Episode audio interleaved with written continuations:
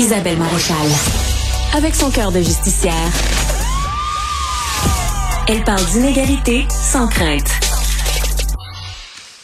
On le sait que beaucoup de gens ont du mal à joindre les deux bouts, euh, puis on, on connaît les raisons. L'inflation galopante, l'inflation qui touche à, peu près euh, tous les aspects de, nos vies, que ce soit euh, le prix de l'essence, que ce soit en premier lieu l'inflation alimentaire, le prix de la salade, au prix du brocoli, de tout. Quand vous voyez que les pommes de terre augmentent de 40% que le beurre d'arachide aussi, presque 50 d'augmentation du beurre de pinot, Là, tu as envie de dire où est-ce que ça va s'arrêter. Et ça a un impact sur les familles. On sait aujourd'hui que de plus en plus de gens qui travaillent à des salaires évidemment pas très élevés sont juste sur le bord là, de tomber dans la pauvreté. Et ce qu'on remarque aussi, puis un récent rapport de l'armée du salut là, qui nous dit qu'il y a une augmentation importante du nombre d'enfants qui font partie de ceux qui ont recours aux banques alimentaires. Moi, depuis 15 euh, ans, je suis euh, porte-parole d'un organisme à Montréal qui s'appelle le regroupement Partage. Et je peux vous dire que depuis 15 ans, on travaille fort avec les bénévoles, avec l'équipe de partage pour essayer de venir en aide aux familles démunies de, de la région. Et, et c'est chaque année difficile. Chaque année, je me sens frustrée parce que j'ai envie de dire, ben mon Dieu, on a tellement, pourtant, chaque année, on en fait un peu plus. On a toutes sortes de programmes. Les bénévoles travaillent fort. Puis pourtant, on dirait qu'il y a de plus en plus de monde qui en arrache. J'avais envie qu'on parle de ça avec celle qui a fondé Partage euh, il y a 25 ans. Sylvie Rochette est avec moi, euh, fondatrice, ex-présidente, directrice générale du regroupement Partage. Bonjour Sylvie. Bonjour. Euh, je sais que tu as, depuis le début, euh, tu es capable de nous faire une évolution un peu de la situation de la pauvreté. Là, aujourd'hui, on est devant une immense insécurité alimentaire qui touche de plus en plus de gens, incluant des travailleurs. Absolument, absolument. On est dans une situation dramatique, je vous dirais, une situation critique, très inquiétante. Quand j'ai quand j'ai commencé dans, dans le milieu il y a plus de 25 ans, on voyait beaucoup euh, la, la, population appauvrie était beaucoup euh, centrée autour des gens qui étaient sur l'aide sociale, euh, la sécurité du revenu qu'on appelle maintenant, également aussi les gens à mobilité réduite, les gens de problèmes de santé mentale ou physique et tout ça. Et avec le temps, ça évolue. Et maintenant, ce qu'on, on, il y a à peu près cinq ans, on disait qu'il y a des travailleurs à petit salaire qui qui arrivaient de plus en plus dans les organismes pour demander de l'aide. Et maintenant, là, on se retrouve avec des gens dont les deux parents travaillent, les familles dont les deux parents travaillent, qui ont des enfants et qui se retrouvent dans les banques alimentaires à la mi-mois parce qu'ils arrivent plus du tout, du tout. Donc, c'est pas juste les petits salaires, les petits gens, les gens à petits salaires bas, mais c'est aussi la classe moyenne basse qui se retrouve, qui glisse de plus en plus vers ça.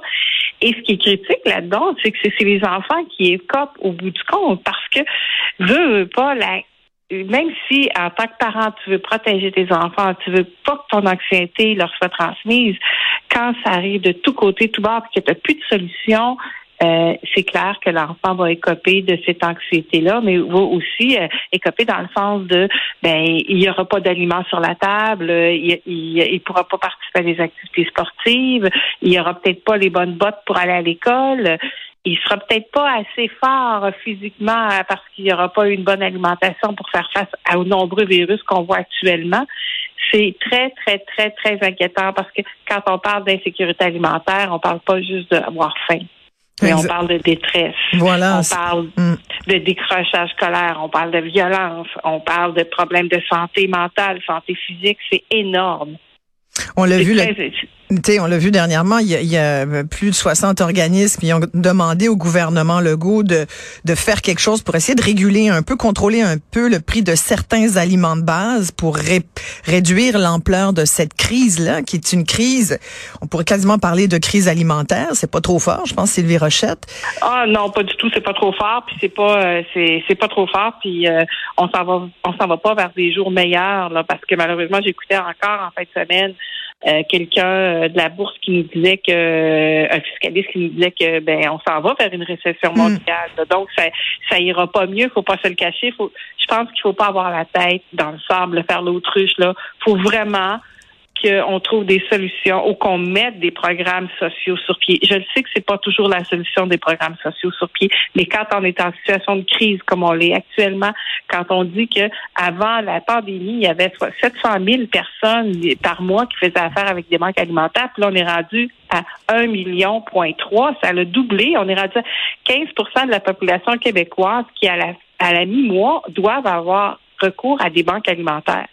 Et ce qui est, ce qui ce qui est terrible, c'est que ces banques alimentaires-là n'ont plus les subventions qu'ils avaient durant la pandémie, font face eux aussi à une, augmentation des coûts des aliments parce qu'ils doivent acheter une partie des aliments. C'est pas juste des dons donnés en aliments. L'industrie donne de moins en moins de surplus alimentaire. Donc, les groupes doivent faire des pieds et des mains, trouver de l'argent pour acheter. Mais il y a aussi une inquiétude que moi j'ai pour les travailleurs des groupes communautaires. Ils ont travaillé durant la pandémie comme des fous. Hmm. Ils ont de moins en moins de bénévoles qui sont présents. Ils sont épuisés et ils font face à une demande encore plus importante. Puis il faut non seulement ça aussi, ce que les gens pensent pas, c'est que ces groupes-là doivent avoir des heures extensionnées parce que là, on se retrouve avec une population qui est sur le marché du travail, qui travaille le jour, puis qu'il qu'ils ne doivent pas aller à la banque alimentaire, donc doivent ouvrir les samedis, doivent ouvrir les soirs, avec peu de personnel, avec moins de bénévoles, donc moins de moyens financiers. Euh, c'est très inquiétant la situation actuellement, vraiment très très inquiétante. Puis ce qui est la population qui est le plus touchée actuellement, là, c'est les, femmes seules, les enfants et les gens seuls de 60 à 64 ans. on touche beaucoup, beaucoup notre avenir par les enfants, mais on encore les femmes sont encore touchées par cette crise-là encore davantage que les hommes. Et les gens aussi qui euh, qui sont au début de leur retraite, qui ont travaillé toute leur vie, puis qui là même avec leur pension, n'arriveront pas. C'est extrêmement inquiétant. Et moi, je pense que le gouvernement et que toutes les instances doivent se pencher sur la question très rapidement et mettre des mesures rapides pour aider ces gens-là.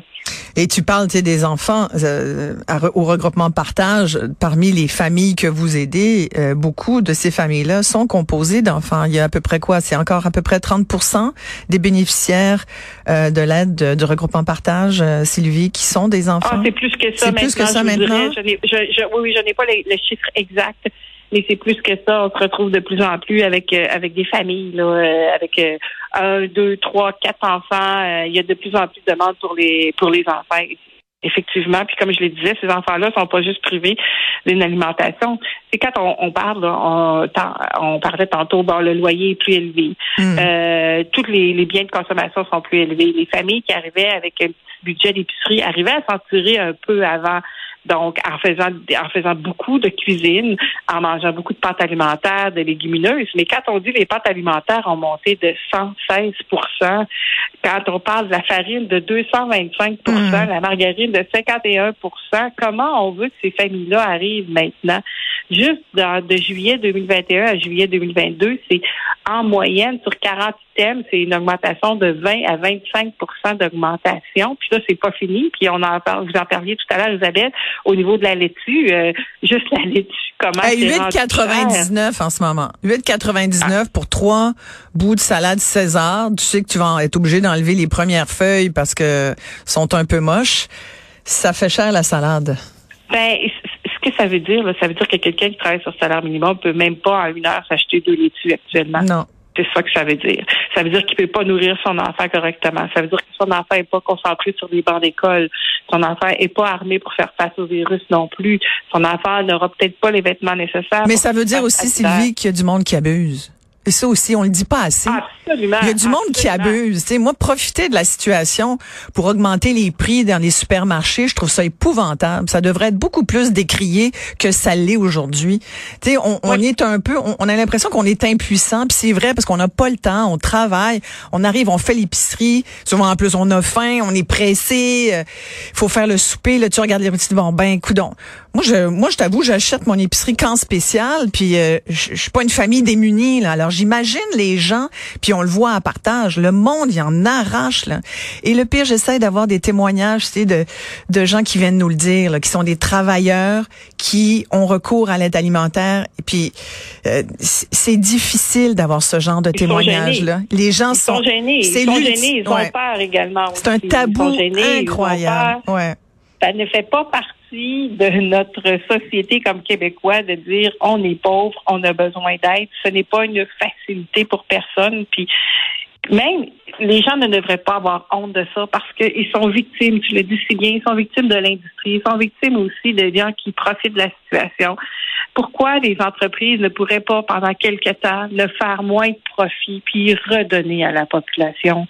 Ça se peut, ça. Ça se peut collectivement de faire de, bien. Puis ils vont, tout le monde va en gagner parce que si on, si on permet d'avoir une meilleure situation financière pour tout le monde, c'est clair que l'économie va revenir mieux. Mais là, c'est pas ça qu'on fait. On fait le contraire. On appauvrit davantage, puis on enrichit davantage d'autres personnes.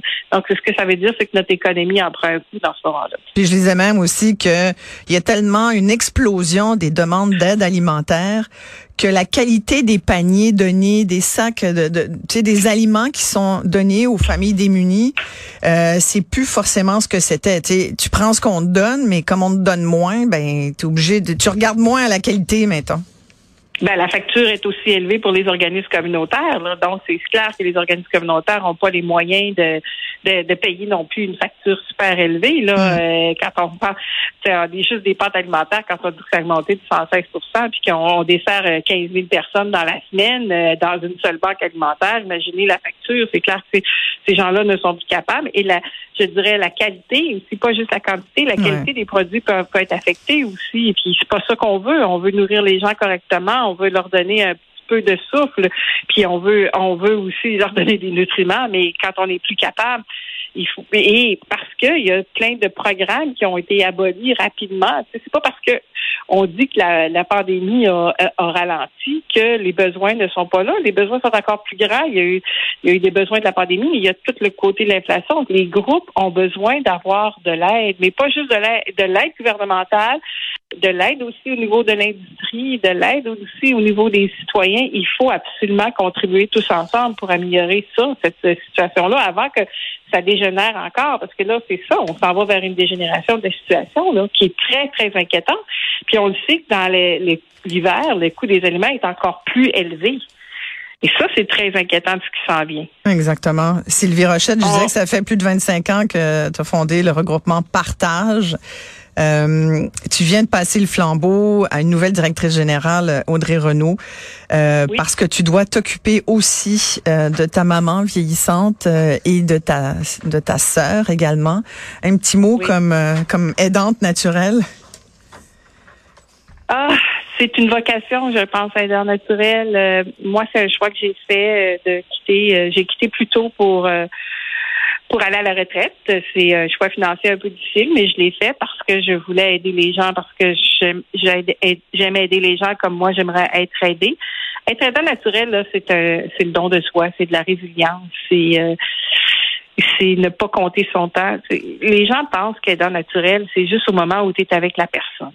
Mais dans naturel, c'est du 24 heures sur 24. C'est de l'inquiétude que tu vis. Est-ce qu'elle va bien?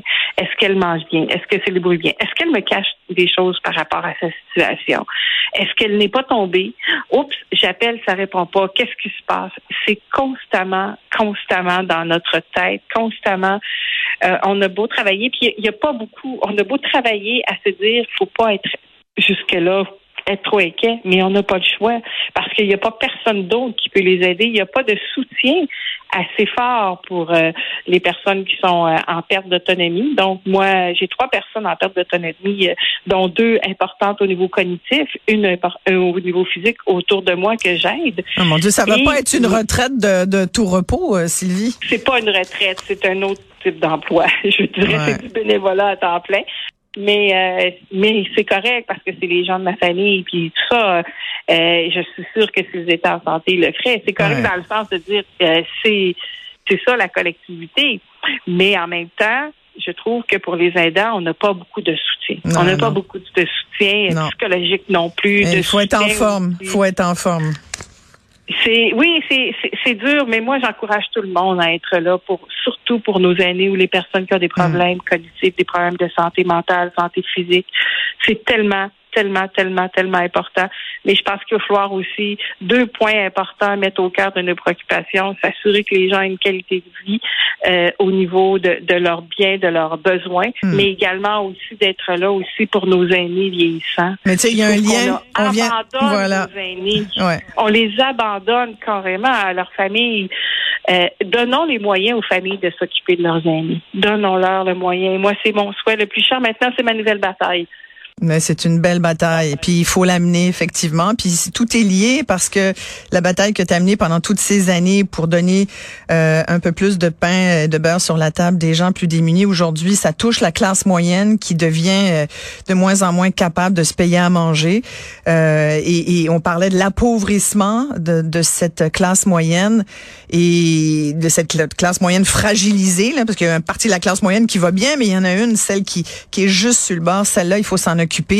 Et euh, celle-là aussi vieillit, puis ça risque de, de, faire des gens qui pourront moins s'occuper de, de leurs parents plus tard. Alors, Sylvie Rochette, ben, merci beaucoup. l'impact, la pauvreté a des impacts physiques sur la santé physique, puis a des impacts à long terme sur la santé mentale aussi. Et ça, ça laisse des empreintes, malheureusement, sur toute la vie d'un individu. Donc, je souhaite vraiment qu'on se penche très sérieusement et que ça vienne au cœur des préoccupations, mais pas demain, maintenant, hmm. là, là, aujourd'hui. Ben aujourd'hui, on peut faire notre bout. On peut aller sur regroupementpartage.ca. C'est l'occasion de, de faire un don. Il y a la soirée des célébrités euh, qui va permettre, qui est un, des gros morceaux de votre campagne de financement à partage.